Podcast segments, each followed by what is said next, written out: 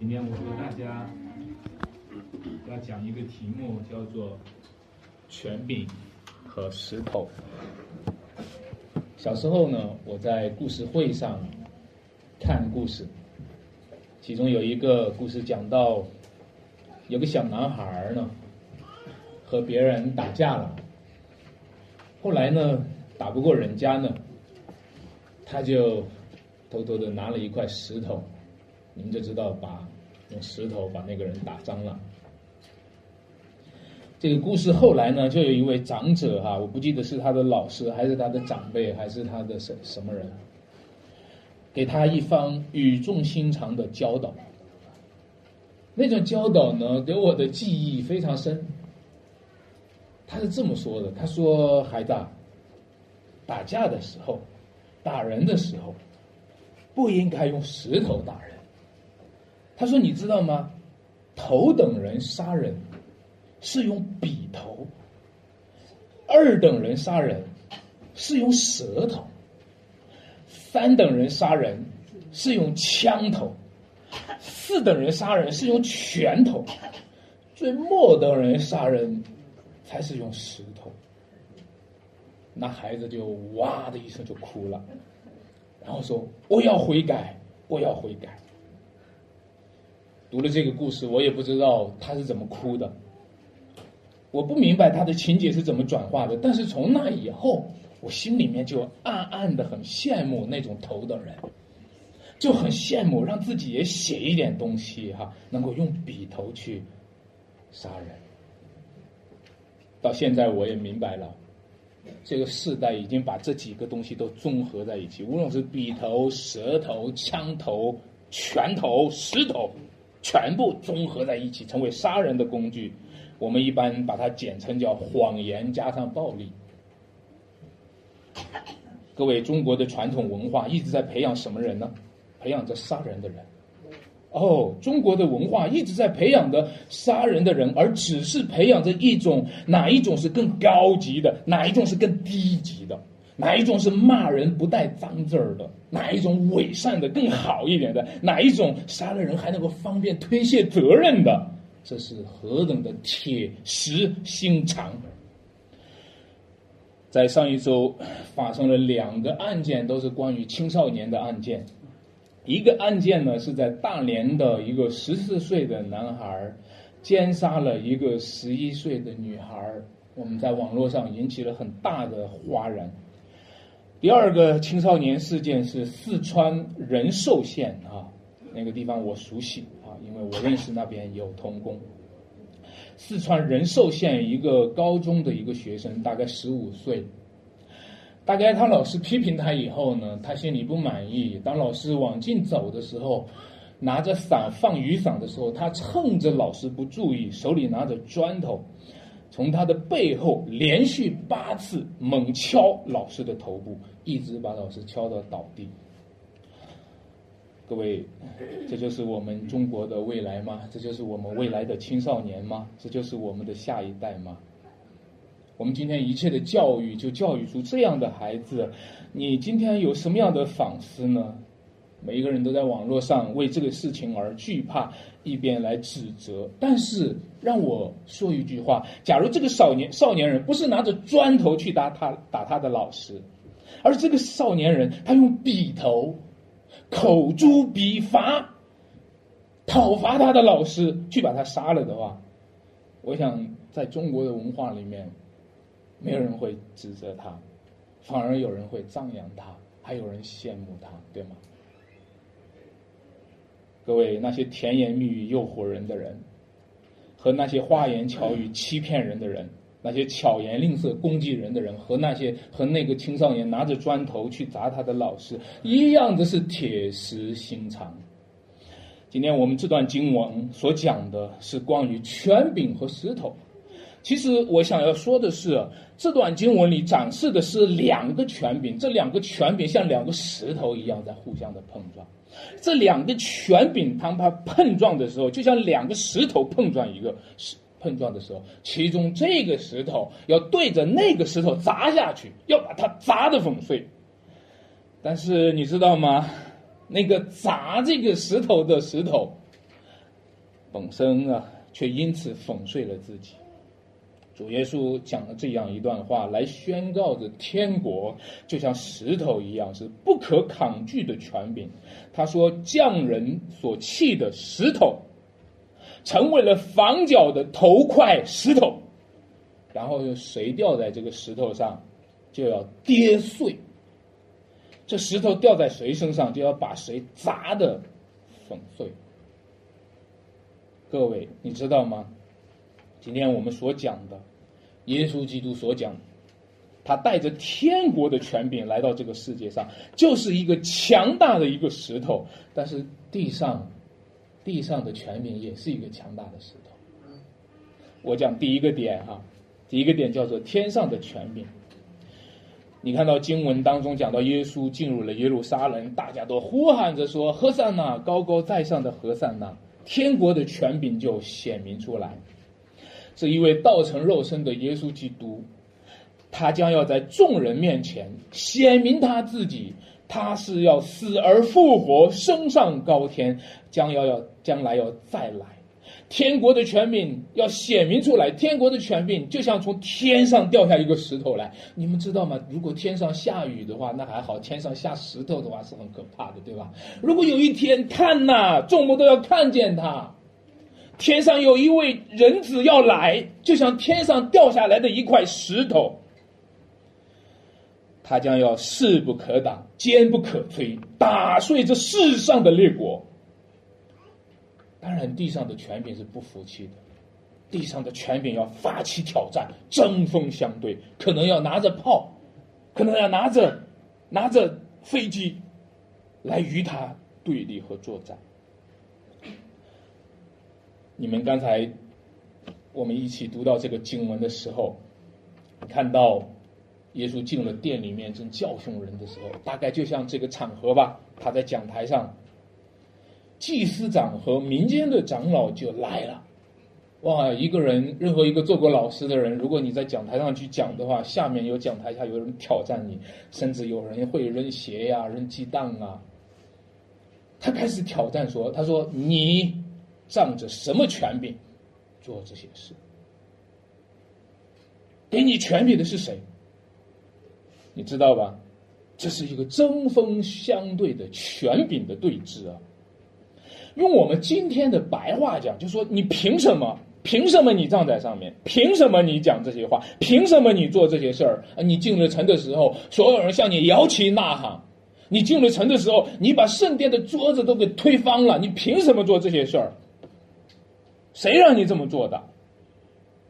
各位，你知道吗？每当问这些问题的时候，每当问谁让你这么做的，就指向了一个背后的位格。是谁告诉你？是谁分派你做这个事情？指向那位谁的时候，你知道那位谁？他就是那天上的最高的那一位。但是，今天的人大概都没有注意到，大概都把这个自问呢当做是毫无意义的。有时候我们会问：哎，谁？谁让我生下来就在这个家呢？谁让我生下来就是个中国人呢？谁让我生下来就生在太原山西这个地方呢？谁让我妈是这样子？谁让我爸是这样？谁让我生下来我就有一个缺陷，我就有一个残疾？当你问这些事的时候，各位，我想提醒你，你指向的那个谁，他是天上的最高的位格，只是今天是一个。唯物主义的语境是一个理性主义的时代，是一个自然主义的时代。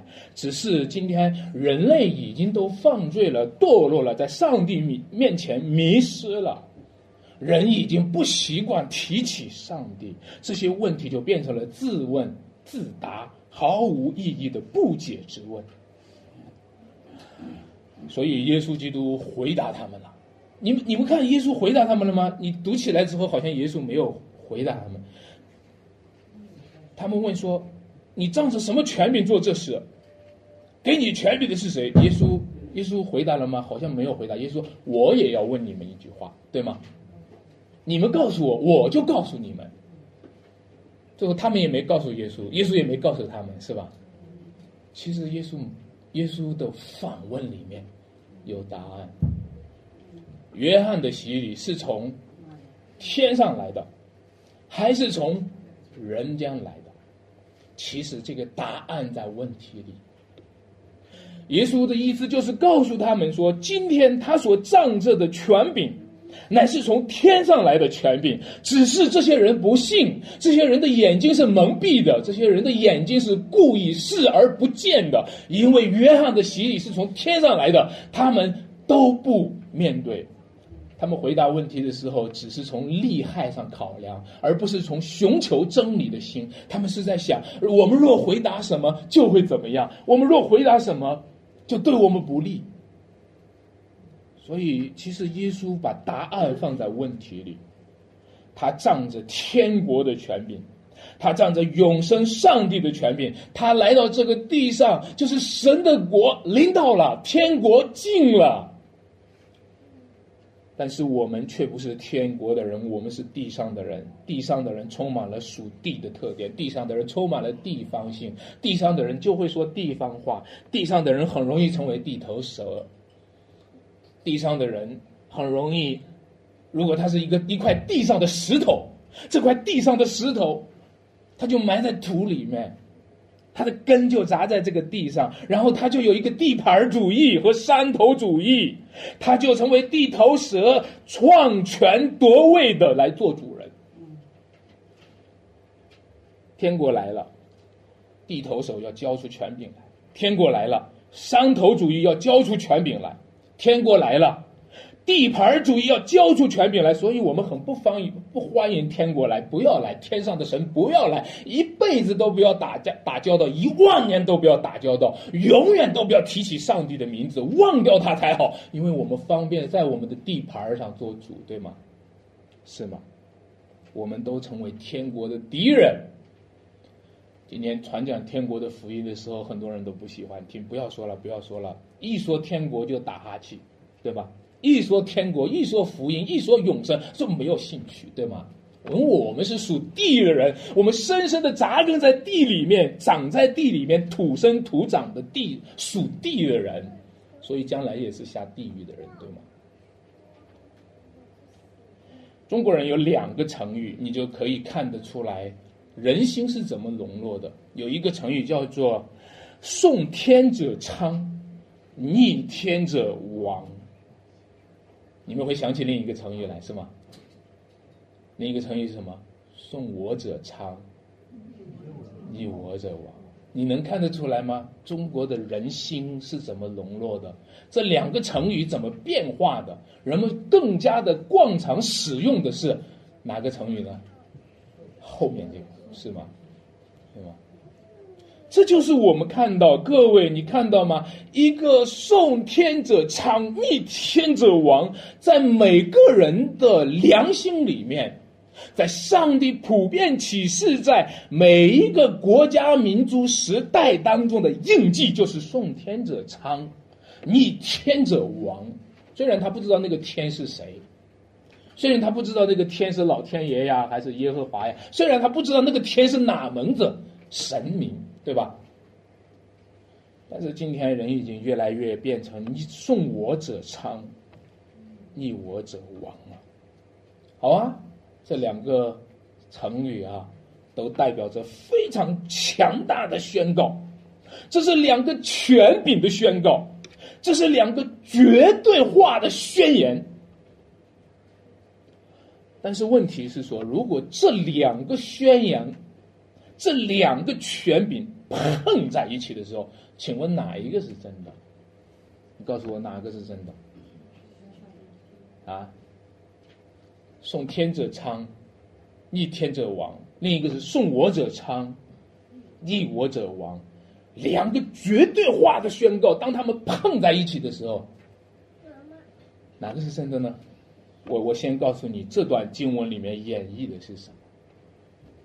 这段经文里面。演绎的就是人开始说一句话：“如果天天助我也，那当然是皆大欢喜；如果天逆我也，天逆我，天也必亡。”啊，你知道吗？他叫人不为己，就天诛地灭了；人不为己，还要诛天诛地。你知道吗？当当送我者昌，逆我者亡，绝对化到一个地步的时候，他要求上帝也必须送他。他要求上帝若不送他的话，本来是他应该送服上帝的，本来是我们这些人应该送服上帝，我们应该归向神，我们应该悔改，对吧？但是你知道吗？人开始做了一件事儿：如果上帝不送服我的旨意，我就会把上帝的儿子杀死，我就会把上帝也钉在十字架上。而这段经文里不是吗？你看看那些。那些葡萄园的那个租户、那个园户，最终是怎么样把主人的儿子杀死的？各位，你知道耶稣为什么钉在十字架上？因为这个世界上的人已经绝对化到一个地步，如果上帝不是按照我的意思，虽然我知道他是神的儿子，我也要把他杀死。各位，所以你知道，他们将要被上帝除灭。你知道他们将要被丢在永远的愤怒当中和永远的地狱当中。也许你会说：“哦，安传道，你讲的是圣经里面的故事，你讲的是那时代的人杀了那时代的神的儿子。如果是我的话，我不会那么做。”如果是耶稣在这个时代钉在十字架上的话，我不会这么做。那是两千年前，那个时代是个野蛮的时代，我们是个文明的时代。你知道，我们今天早已经不再使用十字架的酷刑了。你看，全国、全世界各地都不用十字架的酷刑了。你看，我们甚至在讨论废除死刑。各位，两千年有变化吗？今天的你还不是自我中心吗？今天我们还不是自我做主吗？我们有没有拒绝上帝做主呢？我们有没有拒绝基督做主呢？我们有没有贪爱自己的个人王国？我们有没有贪爱自己地上属世的王国，而多过了那位爱那位天上的主和将要来临的天上的国呢？其实。我们的根扎在了属地上。我是个山西人，我一直深深的扎根在山西这个土地上。我想你和我可能一样，啊，人家说山西人恋家，人家说山西人不愿意出去出门到了外面常常的想念自己的家乡，深深的扎根在自己那个土生土长的土里面。我们真的是亚当的后代，亚当是土造的，我们也是土生土长的，对吧？各位，就因为这个，你发现没有？上帝带我们到天国的时候，我们没空去天上，我们顾不得去天上，我们地上还有家，我们地上还有儿，我们还有女，我们还有爸，还有妈，是吧？我们没空去天上，我们没空建立和上帝之间的关系，因为我们要我们要留恋在我们的家人、我们地上的关系当中，对吗？那你怎么说？你能说你自己是一个向着天上国度有开放的心吗？其实我们推开了我们的罪，也推开了上帝的权柄，也推开了上帝在基督里面的拯救。和他预备的国度。我和大家讲第二个点，讲我们就是那个逆性的石头。各位，我们就是那个逆性的叛逆的石头，我们就是那一个丢出去的充满了叛逆的石头。那些祭司长和民间的长老过来问耶稣：“凭什么？你仗着什么权柄？”来做这些事，哇，那气势汹汹的过来问，甚至你知道后来呢，他把耶稣都钉在十字架上，对吧？那可不可以让我反过来问一下？我也反过来问一下，祭司长和民间的长长老，你凭什么？你凭什么质问耶稣？你凭什么最后把耶稣钉死在十字架上？你凭什么？好了，让我告诉你，他凭的是什么？他凭的就是那块逆性的石头。我给你形象化的描述一下这段经文：祭司长和文士过来挑战耶稣的时候，手里拿着一块石头。告诉我，凭什么？凭什么做这些事？手里拿着一块石头，气势汹汹。各位，你知道吗？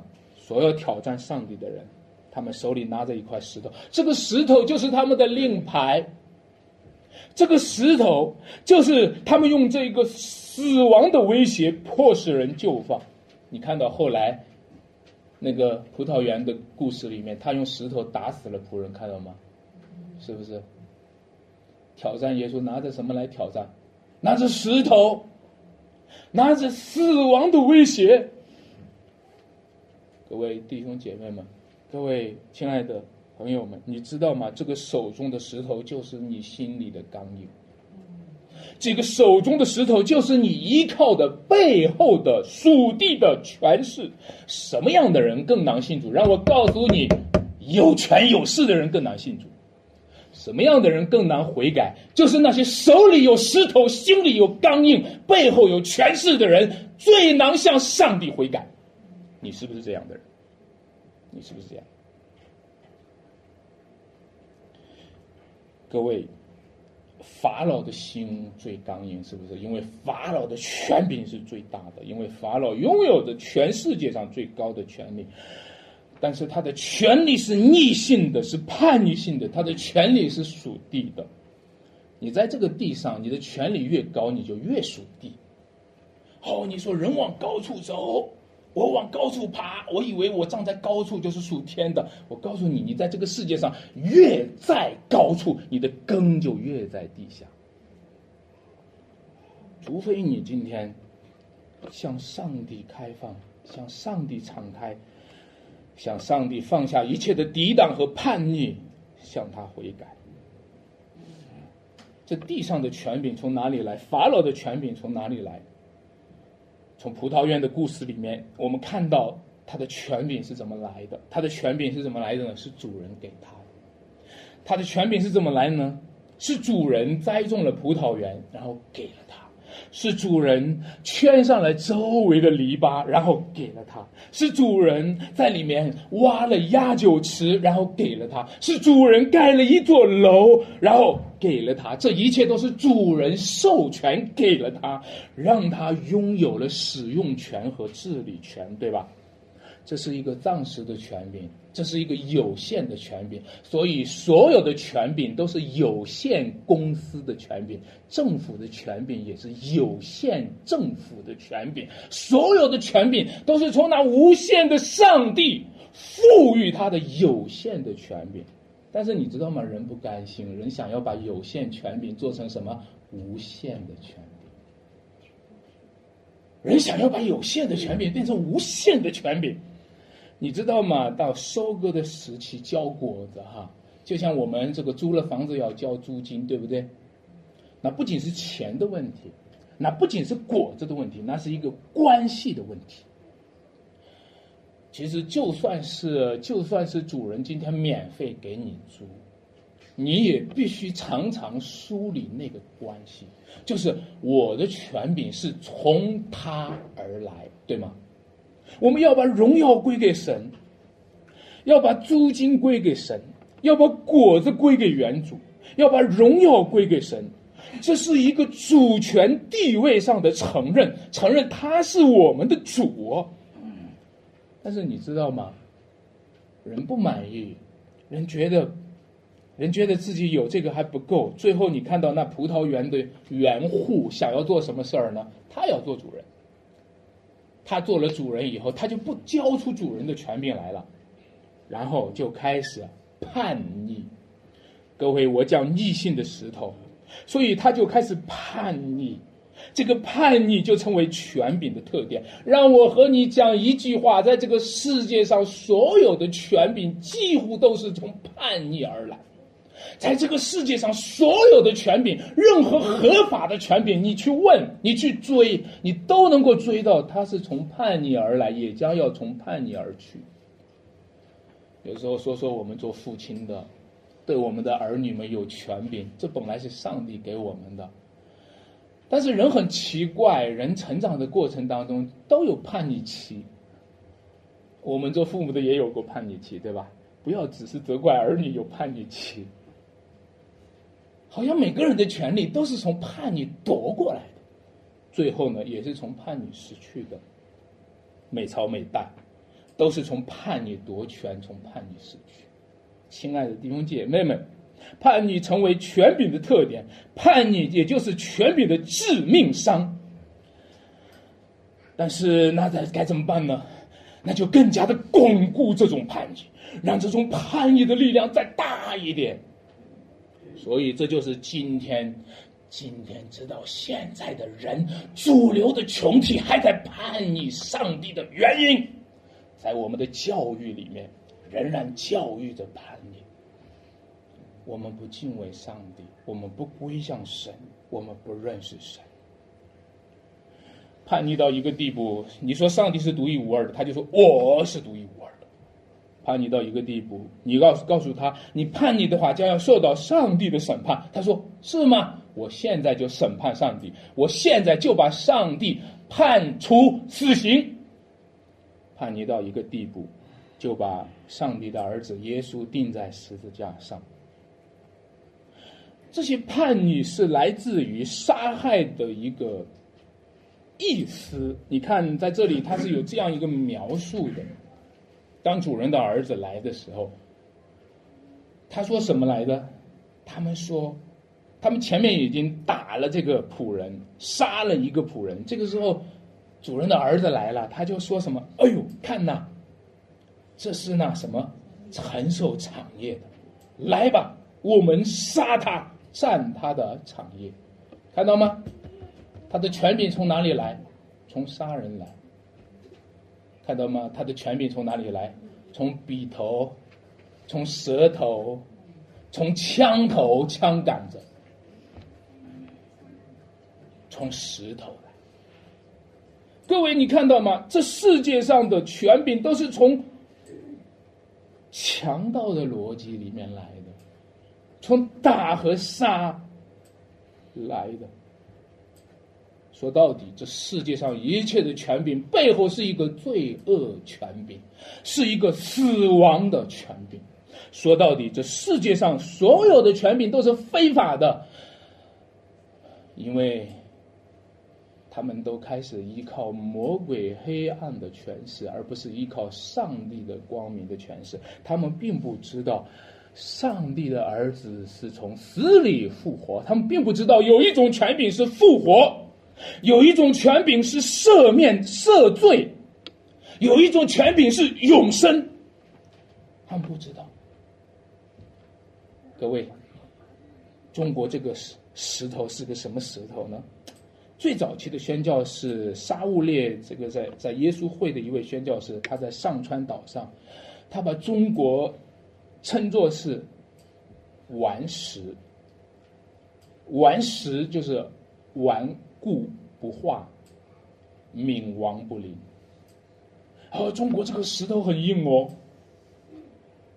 但是为什么这么硬的石头被称作顽石，却没有称作坚固磐石呢？为什么不把中国称作坚固磐石？为什么称它为王石呢？因为王石背后的权柄就是死亡的权柄。王石能够叫人死，不能叫人活。王石打上人，能够打伤了人，不能医治人。王石背后是罪恶的权柄，却不是那一个永生的权柄。所以，在这个世界上，让我诚实的告诉你，这世界上每朝每代的权柄，都必须重新的归附在上帝名下，否则都是非法的，否则都是要面对上帝审判的。我知道圣经上教导着我们要送福执政掌权的，因为圣经告诉我们说，没有权柄不是来自于上帝。但是，我也必须提醒每一位弟兄姐妹。和每一位听众，任何的权柄都不能等同天国的权柄。任何的权柄都不能冒充天国的权柄。如果有任何的权柄，无论这个权柄在这个属世的地位上有多高，如果他冒充了天国的权柄，要求我们无条件的送服他，要求我们把对上帝的敬拜去归给他的话，圣经给我们的回应是说：顺从神，不顺从人是应当的。第三个，我和大家讲的送命的儿子。我现在给大家提出来家庭教会的立场。我们是家庭教会，我们不是在大教堂里，我们不是一个三字的教会。原因我们是一个家庭教会。家庭教会的立场就是说，基督是教会唯一的元首。家庭教会最常说的那句话就是“顺从神，不顺从人”，对吗？但是，但是，但是，我们要小心一点，因为我们很容易落在一个试探里。这个试探就是，我们其实是落在后半句话里面，我们并不是落在前半句话里面。我们要小心哦，因为我们家庭教会讲说，顺从神不顺从人是应当的。很多的弟兄姐妹不知不觉把自己的焦点落在后半句话，就是不顺从人，因为我们从亚当里都是叛逆的，因为我们的罪使我们成为逆性的石头，我们并不是受命的儿子。虽然我们是家庭教会的立场，家庭教会里面的人都是寿命的儿子吗？可能我们也是逆性的石头。如果我们讲顺从神不顺从人是应当的，那就让我们顺从神吧，亲爱的弟兄姐妹，不是只是在神学立场的表达上，不是在家庭教会立场的表达上才说顺从神不顺从人，是在我们凡事上，每一件事情上以基督为唯一的元首，对吗？是在每一件事情上，让我们顺从神，不顺从人，让我们顺从神到一个地步，不顺从那些不顺从神的权势。亲爱的弟兄姐妹，因为我们的主耶稣基督他是送命的儿子，在耶稣的身上，你看到的是一种强大的顺从。这段经文里面描述了有一位父亲有两个儿子，这两个儿子，一个父亲对他说：“你去葡萄园做工去，对吧？”他说：“我不去。”后来就懊悔，就什么？另一个是说：“我去。”后来就不去。哎，我想问大家说，哪一个是送命的儿子呀？啊？哪一个送命的儿子？大儿子。我想说不，这两个儿子都是逆子，只是大儿子悔改。我觉得今天我们找儿子的时候，太快的就找到那个儿子，却没有找到那个真正的送命的儿子，那个差遣到葡萄园里面被杀了的那个儿子。由于我们常常找到的只是一个相对送福的儿子。我们找到的只是一个悔改了的儿子，我们就常常就说：“哦，你看大儿子，他虽然嘴硬，但是他的心软。刀子嘴，豆腐心。”所以你就知道教会里面充满了有这样的人，刀子嘴豆腐心，是吧？大家都是向着大儿子学习。其实我们的标识，我们的防角石，那一个有直角的那个防角石，不是这个大儿子，你认错了。不是这个大儿子，我们的房角石是那一位上帝的独生儿子，他完全送福，重新送福，他以至于死，对吗？在我们中国的文化里面呢，我们一般情况会把儿子归为两类儿子，一类叫做孝子，百行孝为先；一类叫做什么逆子。忤逆不孝，对吧？但我告诉你一件事情，不存在什么孝子，那是你的理想，没有谁是孝子。不存在什么孝子，都是逆子。什么时候有孝子？就是老人死了穿白衣服的时候，那个时候都是孝子。孝子们跪下来，全部都跪下来了。原谅我这么讲，真正的。其实我们不要找所谓的孝子。自从亚当以来，所有的人都是逆子，他们背逆了上帝的人，没有人会真正的孝顺父母。能够不敬畏上帝的人，没有谁是真正的尊敬父母。背逆之子，圣经讲他们都是背逆之子，心中有用心的邪灵。唯有那位天父的独生儿子，他不仅是孝子，他是尊贵的圣子。我想，中国的文化不应该去在寻找孝子，应该寻找那位圣子，就是他是上帝的独生儿子耶稣基督。在葡萄园的故事当中，讲到了那位主人，那位父亲打发了许多仆人，最后他打发了一位儿子来。为什么呢？因为他发现打发仆人去，他们并没有因为仆人来尊重主人，对吧？最后他说：“我打发我的儿子，希望他们因为儿子尊重父亲。”其实这一个比喻呢，它蕴藏的深刻的一个神学的含义。这个神学的含义就是说，从旧约到新约，上帝的计划当中呢，上帝首先打发了多次多方的打发了先知，众先知。上帝多次多方的打发了什么呢？先知来小谕列祖，但是最后，在末后的世代当中，上帝却打发了那位独生的儿子，他是天父的爱子，他配得众人的爱戴，他配得众人的尊敬，他是尊贵的圣子。但是各位，你看到他没有得到尊敬，他没有得到接待，他没有得到爱，他却得到的是伤害，他却得到的是杀害。他被杀在葡萄园里面。但是你你就说，哎呀，我读到这里，我也在场上有困惑。我就说，我前两天还有人批评，就说到这种理想主义。我就我也在想，这位父亲是不是太理想主义了？这位这位父亲是不是他太幼稚了？他不了解人间是那么黑暗，他只知道天上是那么快乐，他只知道天上是那么的荣耀，那么的颂福。他。他是不是根本不知道地上是那么悖逆呢？你想一想，打发仆人都去了，第一个仆人杀了打了，对吧？第二个仆人杀了，这明显是悖逆在升级，对不对？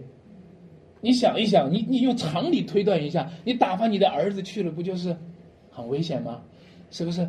这是不是太理想主义了？你把地上想的简单了，你而且主人还有一个意思，这是我的儿子，他们必什么尊敬他。你看太理想化了吧？不了解世界上有多黑暗，是不是？我觉得这个提醒也蛮对的，因为我们做基督徒，在座的各位，我们做基督徒，我们常常低估了人间的败坏。圣经上教导我们要爱，很多的基督徒，很多教会里面常常讲的一个字就是要爱，对不对？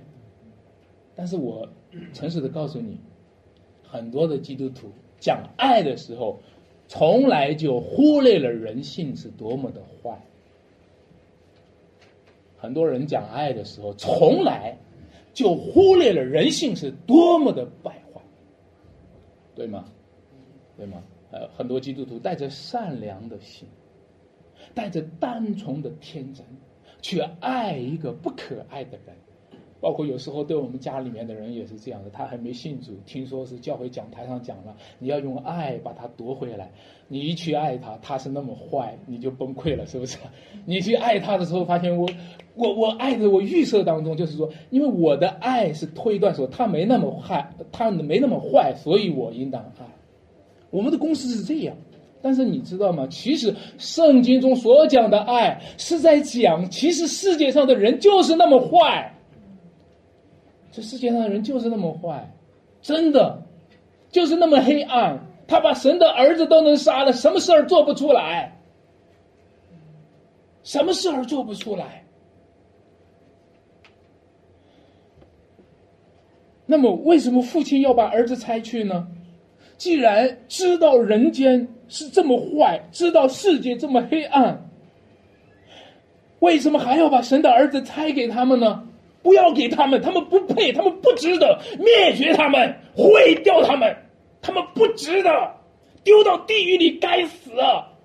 我不说的他们，就是说的是我们。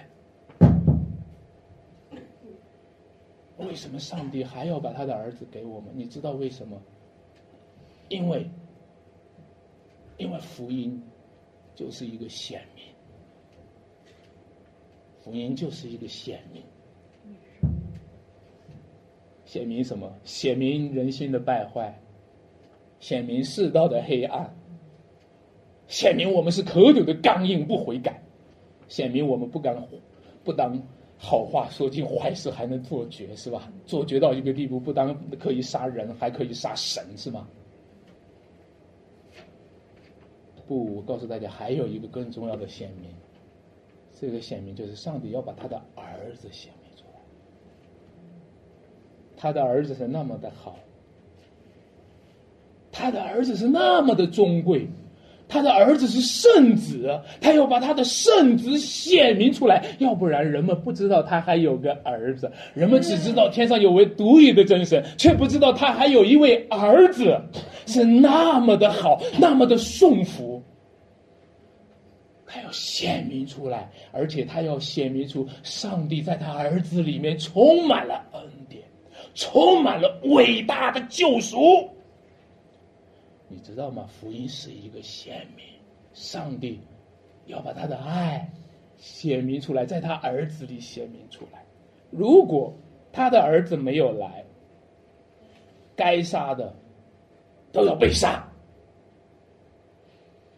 他的儿子来了，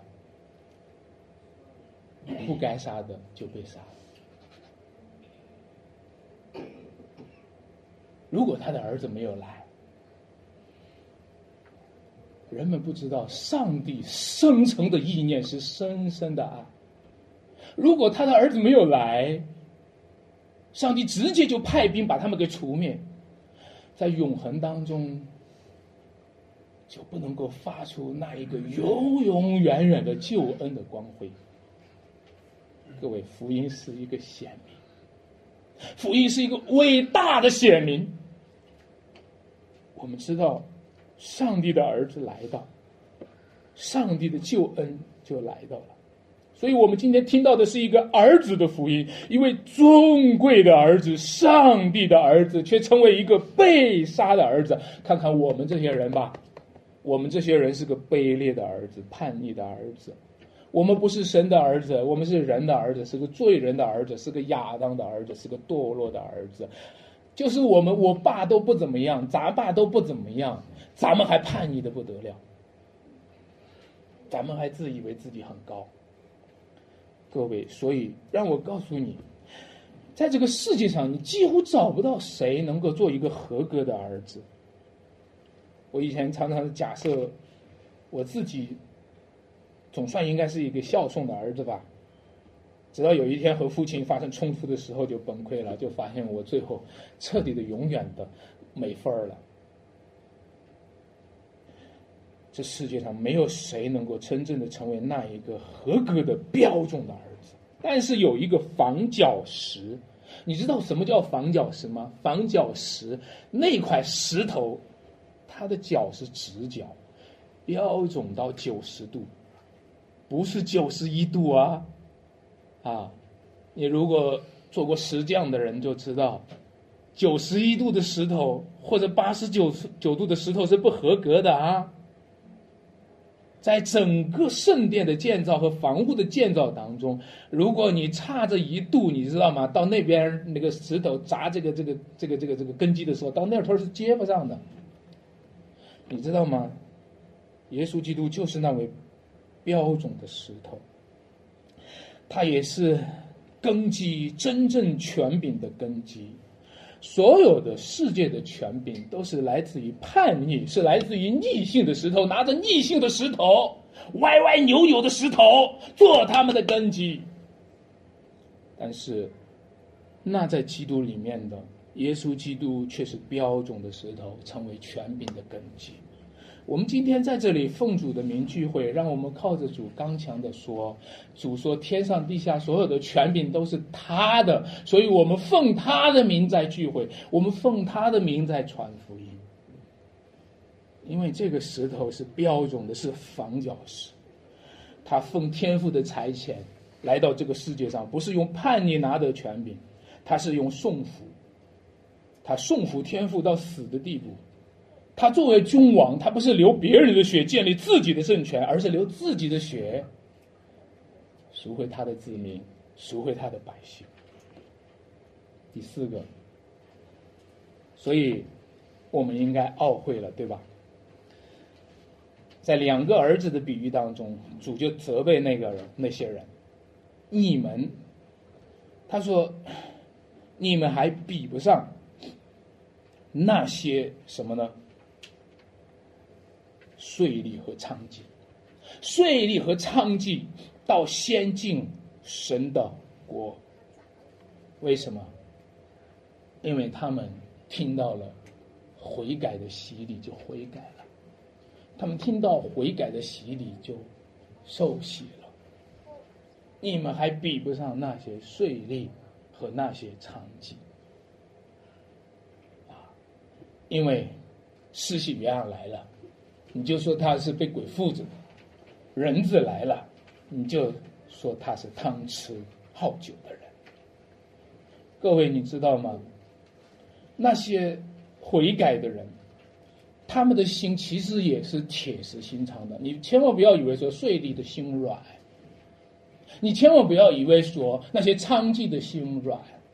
在现实当中，你接触一个税，接触一个娼妓，你都会发现，他们、我们、你们，都是一样心硬的人。我们每一个人其实都是很难悔改的人，千万不要以为说今天传悔改的信息就是给一些心软的人传。有时候我们传福音是有选择性的，感觉这个老太太大概心软，好好给她传个福音，大概就会信，对吧？一看那个人肯肯心硬，不要给他传。其实每个人都已经走在了一条不归路上，这条不归路就是无法回头，积重难返。不可能悔改，你去接触很多的人，你去接触我们很身边很多人，都是不可能悔改的人。有一个词哈，有一个词，我们来分析一下它。这个词叫做“死不悔改”，是吧？啊，当然听起来有点难听，你耐心一点。我们分析一下什么叫做“死不悔改”。死不悔改，我分析了他几个意思。啊，我们慢慢来。第一个意思就是，这样的人是置之死地而后生。你知道他为什么死不悔改？他已经知道了，就是说，上帝一旦来了，就会审判我。耶稣一旦真正的是上帝的儿子，真正的他要做了王，他就会审判我。所以我最好置之死地而什么后生？我必须杀了他。这叫死不悔改。上帝要审判我，所以我今天必须怎么呢？杀了上帝。你们知道这个世界公开的判处上帝死刑的人多的是什么？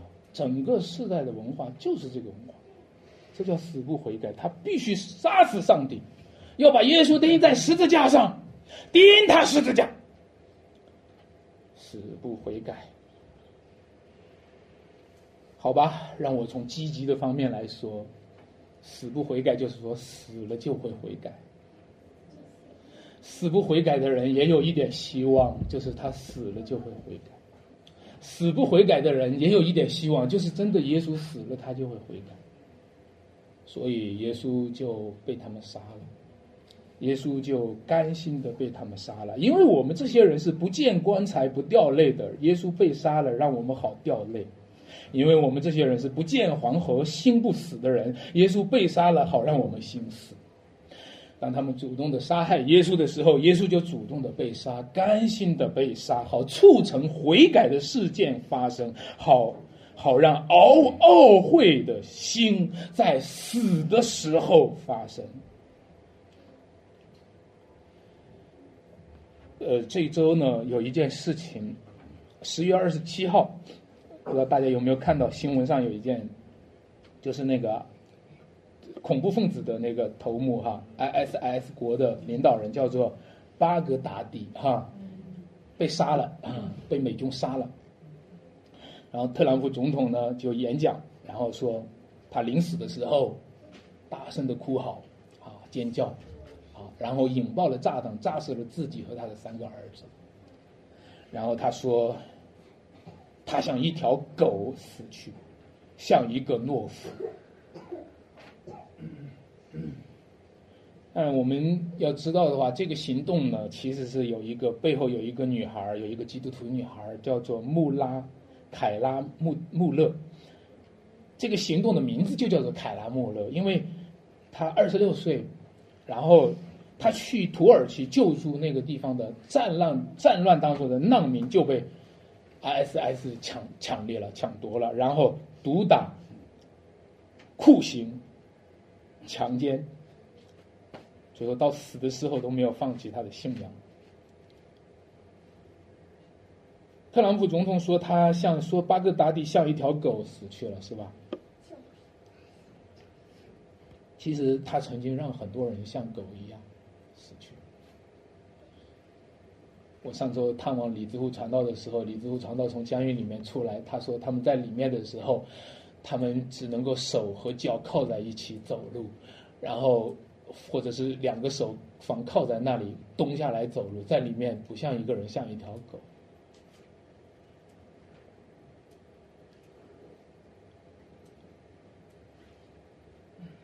那些人像狗，那个巴格达迪像狗一样死去。其实你知道吗？他们曾经让被杀的凯拉穆勒像狗一样。甚至这段经文，他们把神的儿子、尊贵的圣子杀了，丢在葡萄园外。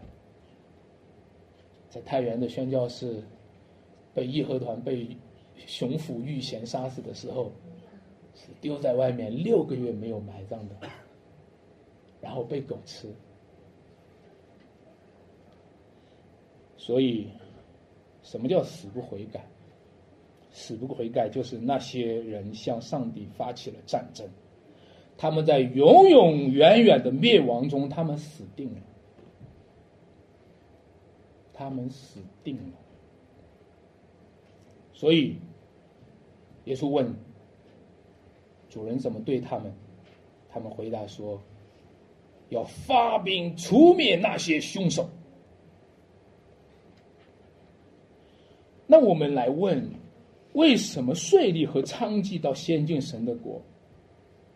为什么他们会听了悔改的洗礼，听信了耶稣的福音，在他们心里面不也是铁石心肠吗？他们不也是和那些人一样子的吗？其实也很简单，就是上帝的权柄、上帝的全能击碎了他们心中的石头。我不知道上帝会不会在你心中击碎这个石头，我也祈求上帝击碎我们心中的石头，让上帝儿子的福音撬开我们内心当中的刚硬。你想尊贵的圣子，却成为被杀的圣子；你想那位不该杀的被杀，好让该杀的得永生。你想我们的罪恶是这样的深，上帝的恩典却是何等的大，他们懊悔了。杀害基督的不是别人，杀害基督的就是我们；杀害基督的不是别人，就是我们这些每天犯罪的人；杀害基督的不是别人，就是我们心中充满了抵挡的人，就是我们心中充满了悖逆的人。但是上帝的圣子却救了我们这些逆子，送命的儿子却救了我们这些逆子，我们就应该与他同死，也应该为他同为他而活。所以求主，求主今天在这一篇道里面，在这一个具体里面，让我们心里面停止对主的攻击，从此以后停止对主的攻击，从此以后停止对主里面儿女的攻击。愿我们能够甘心的被主的道攻破我们的内心，攻破我们的刚硬，攻破我们的骄傲和一切的自高之识，让我们这一切都轰然倒塌。悔改在主的面前，有一位无神论者哈，他为了证明天上没有神，然后向着天空开了三枪，啪啪，开了三枪。我们也不知道那颗子弹最终会落到什么地方？那个子弹打到天上会不会落到哪个地方去？这个世界攻打上帝，他们想要加重基督的苦难，让耶稣钉在十字架上还不够，还要再开三千，让他承受的更多。但是如果你和我，都曾经这样反抗过上帝。我必须提醒你，如果你和我和这个无神论者一样，虽然没有做出这么个具体的行动，但是我们的心态和他是一个方向。我必须提醒你，你的罪恶如果不是被主担当了的话，有一句话说：一切扔向天上的石头，都会落在自己的头上。我们和上帝的征战不是不是对等的征战，不是中国和日本在打仗，不是中国和美国在打仗，你是在和天国打仗，他在你的头上，他你在他的主权区域，在他的直辖范围里面。各位，但是如果今天主的福音触摸了你，如果我们懊悔自己的罪恶，我们就会发现，眼前的这块石头。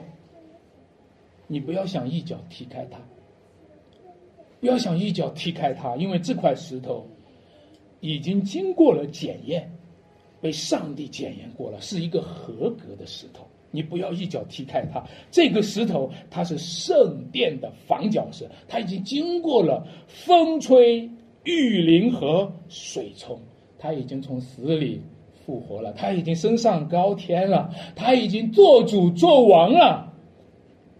他已经是坚固保障，他坚不可摧，任何想要踢开他的行动都是危险的，任何想要逼迫他的行动都是危险的，任何想要抵挡他的行动都是危险的。因为耶稣说了，凡跌在这石头上的，必要跌碎；这石头落在谁谁的身上，必要那个人必要被砸得粉碎。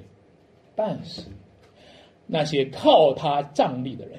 那些把他当做根基的人，那些把他当做垫脚石的人，那些一心信靠的人，他将要他的脚下是地步宽阔的，他要登高远望，看见天国的荣耀，看见应许的产业，看见真实的福分，靠主刚强，而且甘心背起十字架打美好的战。我愿在我们中间，上帝做这样的工作。我们我们一起来祷告。